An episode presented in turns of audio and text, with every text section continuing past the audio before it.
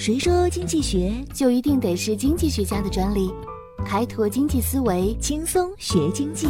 上山微电台，傻瓜经济学。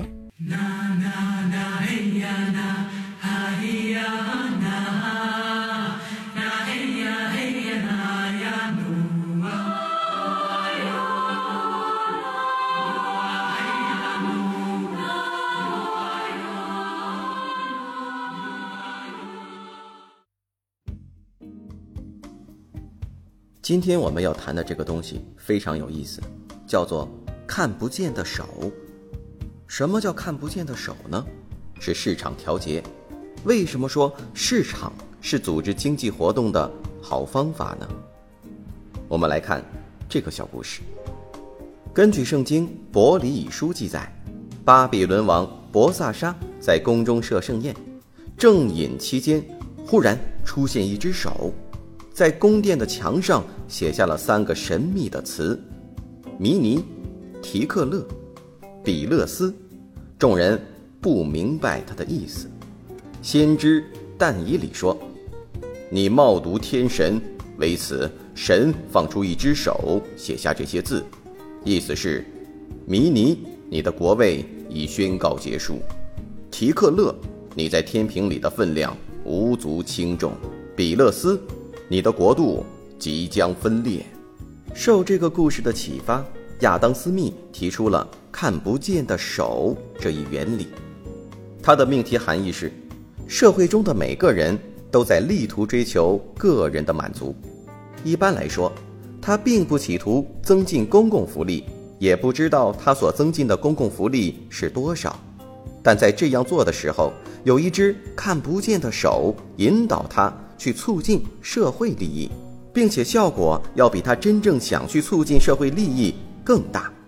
这只看不见的手，实际上就是人们自觉地按照市场机制的作用，自发调节着自己的行为，并实现消费效用最大化和利润最大化。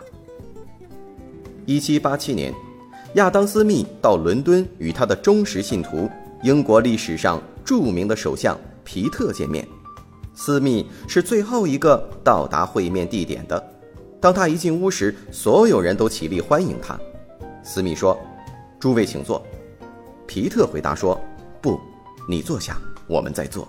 我们都是您的学生。”皮特对斯密如此的恭敬，原因在于斯密提出的“看不见的手”的原理为当时各界名流奉为经典。即使到现在，斯密的观点仍然是现代经济学的中心。而对于我们每个人而言，市场是再熟悉不过的地方。当一个人进入超市买东西，可以说他就进入了一个市场。从某种程度上说，经济学就是伴随市场的发展而发展起来的。想象一下，如果没有市场，我们的生活将会怎样呢？我们又该如何获得我们想要的东西，比如食物、衣服、日常生活用品等？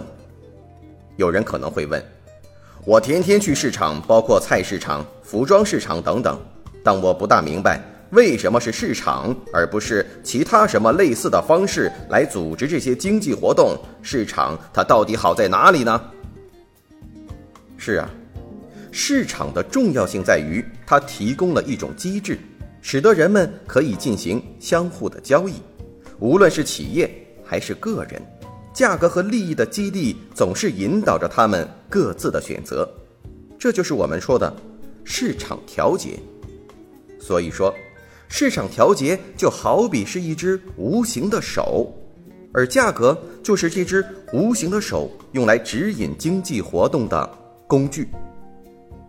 例如，市场上的白菜。卖两块钱一斤，而萝卜只卖五角钱一斤，那么农民们就会纷纷决定要种更多的白菜，原来用来种萝卜的地也改来种白菜了。三个月之后，大量的白菜流入了市场，而萝卜却无人供应了。过量的白菜供给导致其价格一下狂跌到两角钱一斤，而萝卜却因为供给不足大幅的涨价。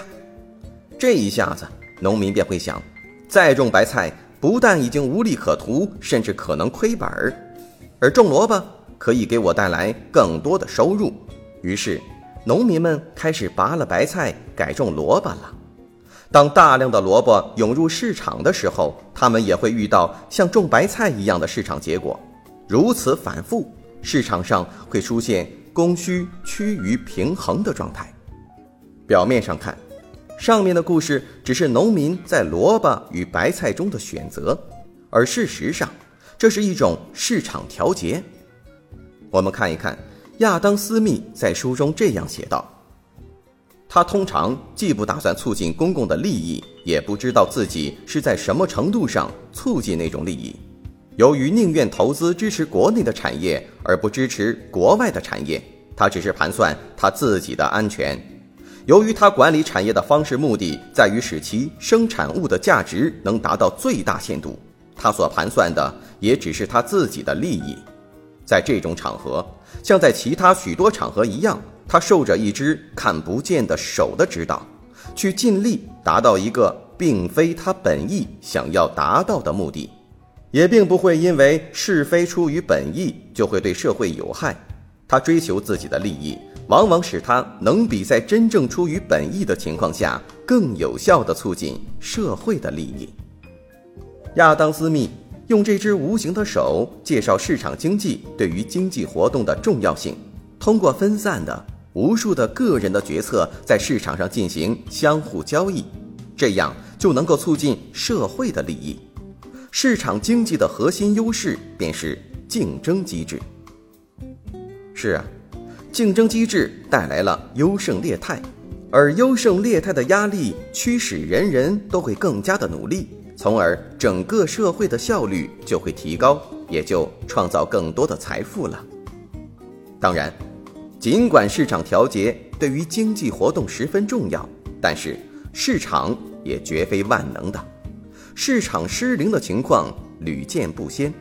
这正说明市场调节本身不能有效地配置资源。曼昆在书中问道：“市场这只看不见的手可以阻止造纸企业污染环境吗？”那么这个问题又该如何来解答呢？我们将在下期的节目为大家解答。曼昆的第七条经济学原理：政府干预。今天的问题是：你留意过你身边那只看不见的手吗？